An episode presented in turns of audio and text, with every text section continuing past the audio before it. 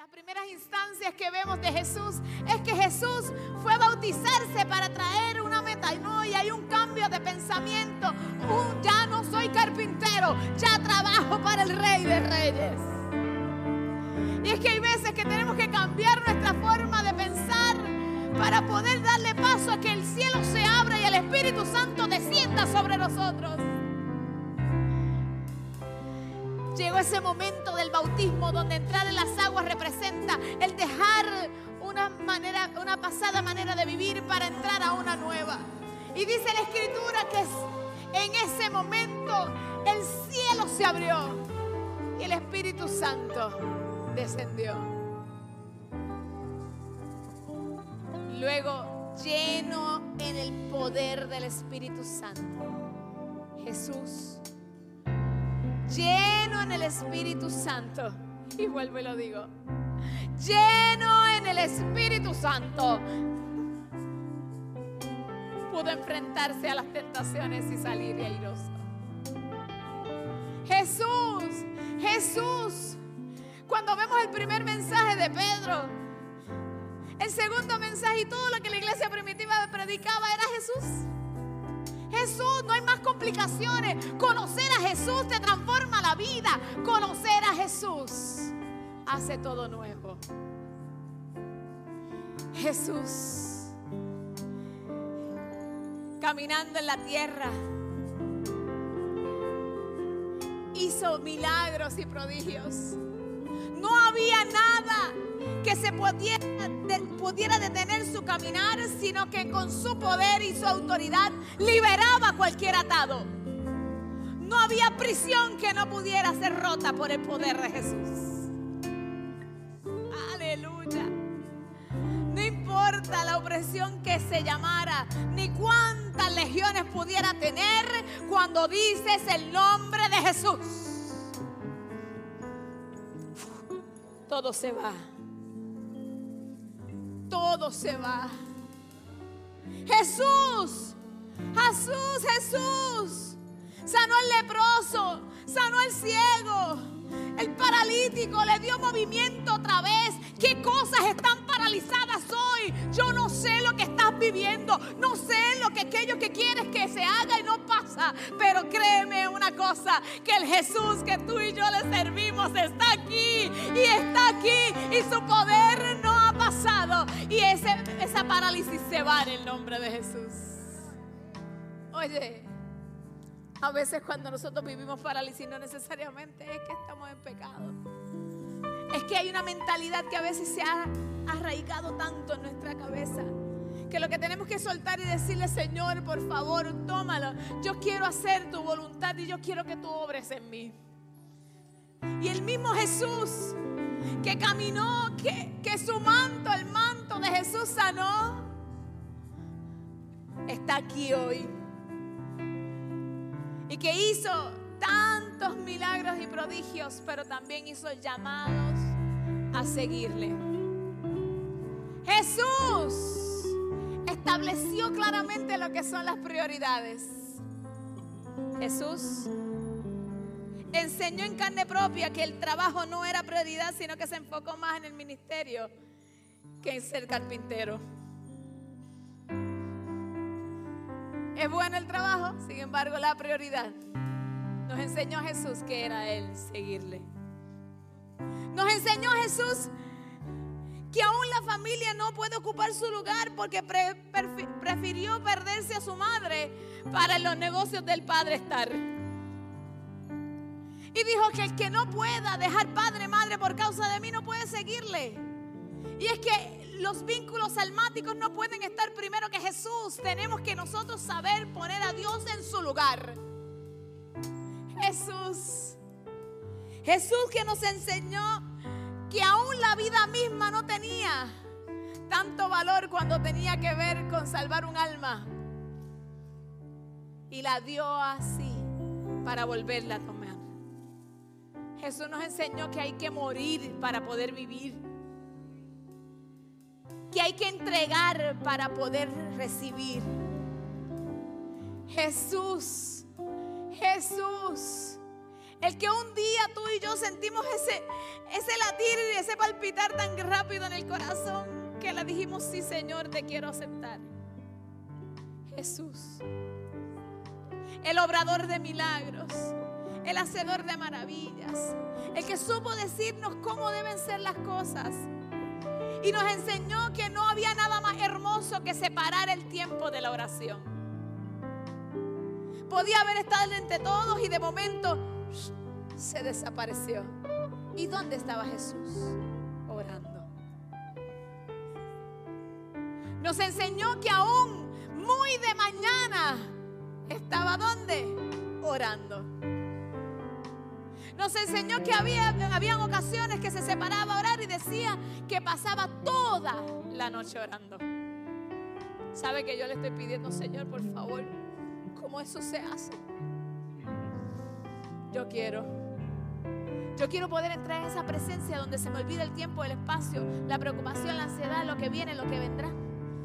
Y poder de ahí soltarlo, no tan solo por una hora, ni por 15 minutos, sino por todo el tiempo que Él quiera.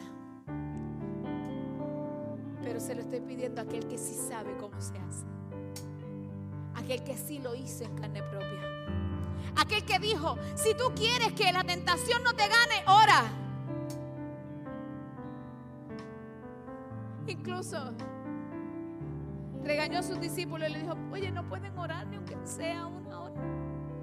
No pueden volar conmigo ni aunque sea una hora. Jesús. Usted sabe del que estamos hablando hoy, del autor de vida, de aquel que le cambió la existencia a usted y a mí. Por eso estamos aquí. No estamos en un club social. No estamos en un sitio donde, ay, va, qué lindo, vamos a estar y hablar con los demás y a cantar. Ah, no, no, no, no. Nosotros estamos enchulados de papá. Por eso estamos aquí. Porque sabemos que aún con nuestras debilidades y aquellas cosas que quizás a veces no sabemos, sabemos que aquel que nos salvó nos va a ayudar a seguir adelante. No se trata de gente perfecta.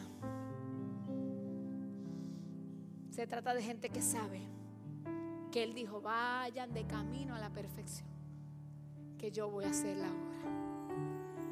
Nos une el amor a Jesús, nos une el día que nos, llegó el corazón.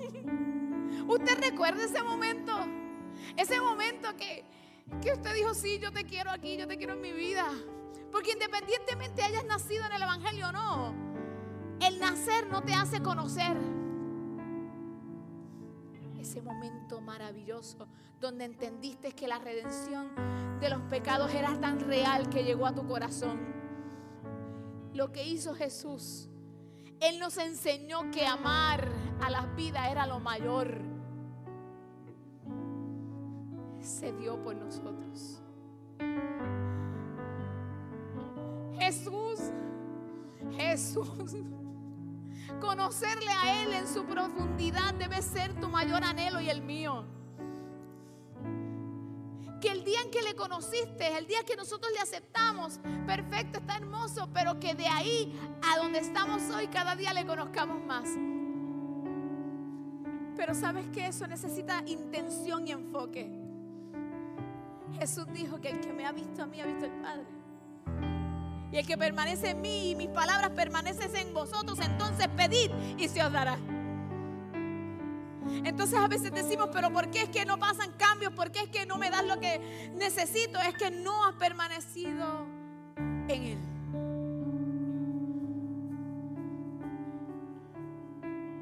Que esta relación bendita con Jesús nos lleve a ser como hemos hecho hoy, adorar sin límite Mire, ya estrené la alfombra, quiero que lo sepa.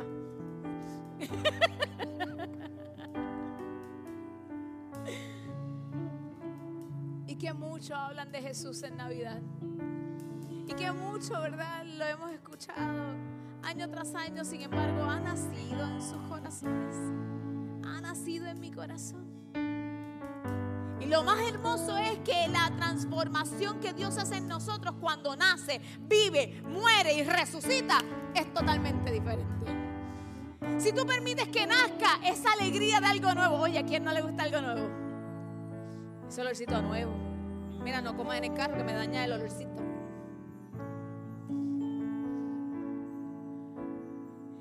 Ese entusiasmo de algo nuevo. Sin embargo, Dios tiene la capacidad de hacer nacer en ti todos los días la pasión que nadie puede derribar cuando tú te enfocas en papá. Lo único que nosotros necesitamos es decirle, sí, yo te hago en mi corazón un pesebre. Yo te hago en mi corazón el lugar que quizás sea humilde, no quizás no te puedo dar mucho, porque si nos comparamos con nuestro Dios no, le, no somos nada. Sin embargo dice que nos hizo como, como vasijas de barro para que el poder y la excelencia sea de Él y no de nosotros. Le estás ofreciendo esa casa de tu corazón todos los días.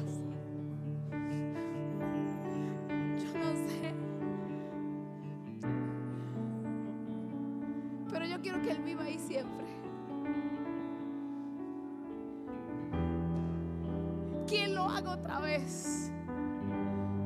Y que nos permita a nosotros entregarle nuestra mejor porción de adoración, de alabanza, de entrega.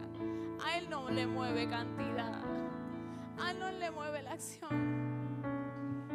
Solamente lo que Él está queriendo primero es el corazón que valida la acción.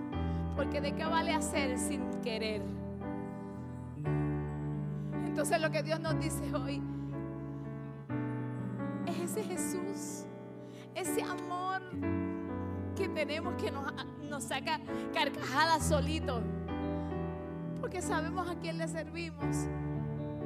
Aún permitimos que eso salga en nosotros. Que nazca todos los días esa pasión. Que nada la derrumba, sino que al revés crezca y crezca y crezca y viva en nosotros. El enemigo lo que busca es arrancarnos el regalo de su salvación. Nos vino a salvar no solamente el día en que le recibimos, nos viene a salvar hasta de nosotros mismos todos los días. Y necesitamos entregarle a Él ese lugar, esa morada, ese espacio en el corazón para que Él entonces pueda hacerlo. Nos salve. Y en el día de la trompeta sonar, yo me quiero ir con Él. ¿Cuántos se quieren ir? Pero es una relación. Es un momento de entrega. Es un momento de amores con Él. Y que Él pueda mirarte y pueda mirarme a mí y decir, ese corazón me ama aunque nos pida lo que sea, sabemos que el, el, hermoso regalo de la resurrección lo hace en nuestro corazón. A veces pensamos la resurrección como un evento, sin embargo es una persona. Él es la resurrección y la vida. Él es. ¿Tú sabes cuántas veces uno se siente muerto? Oye, el proceso de ser cristiano nadie dijo que es fácil. No estamos pintándonos los más, los más más. No. Al revés, la diferencia está en que el ser cristiano sabe que aunque vengan dificultades, ¿quién está en la barca? Entonces cuando te sientas así que no puedas más, por favor, recuerda a Jesús el obrador de milagros. El que lo hace otra vez y otra vez y otra vez y otra vez y otra vez. Y que hace lo mismo que hizo anteriormente. Hace un llamado. ¿Quién quiere seguirme? Pero dijo que el que quiera seguirme tiene que negarse a sí mismo. Tomar su cruz y seguirle. Entonces, ¿por qué nos enfocamos en el peso de la cruz y no en aquel que nos dijo, no te dejaré ni te desampararé? Jesús vino a ilustrar con su vida misma que Él nunca iba a dejar solo a nadie. Incluso el Padre lo validó a través de un hombre que cuando Jesús estaba con la cruz lo mandaron a ayudarle. Si Dios nos dio una instrucción es porque la vamos a poder cumplir. No por nuestra fuerza ni por nuestras habilidades, sino porque Jesús. Oye, Jesús es quien lo hace posible para el que cree. Oye, para el que cree en Jesús, ¿qué dice la Escritura? Todo es posible. El mensaje de Jesús es el que nunca debe cambiar. Que podemos dar miles de estrategias y miles de soluciones de diferentes formas, pero si Jesús no es el ingrediente, será solamente un metal que resuena o un símbolo que retira. Porque Jesús mismo es el amor. Jesús mismo es Dios. ¿Qué tal si hoy le decimos a Jesús, renuevo mi pacto contigo? Un pacto de amor, un pacto de que te voy a seguir, Señor. Aun cuando no entienda, te voy a seguir, Señor. Aunque me duela, te voy a seguir. Jesús restauró nuestras vidas y nos dio nuevas oportunidades. ¿Por qué no decirle Jesús,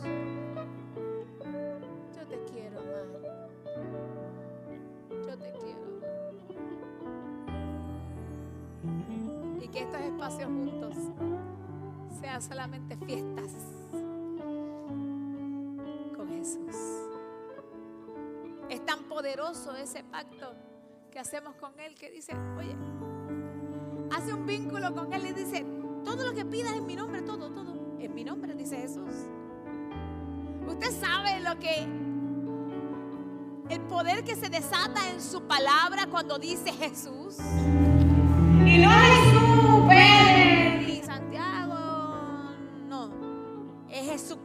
El Hijo del Dios viviente, en que toda rodilla se ha de doblar, en que toda lengua tiene que confesar que Él es el Señor.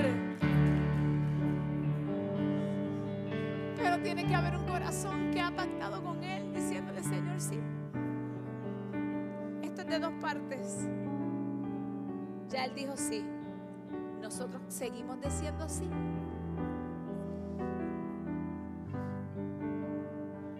Dios se va a glorificar en nuestras vidas. Y aquello que jamás pensamos, Él lo hará. Pero necesita aquellos que puedan ser sal y luces encendidas. Que podamos caminar aún cuando no importa lo que estaba dentro de nosotros y la situación que estemos manejando, busquemos alumbrar. Busquemos continuar. No te rindas, por favor. No te rindas. El Jesús de la Biblia es el mismo Jesús de hoy.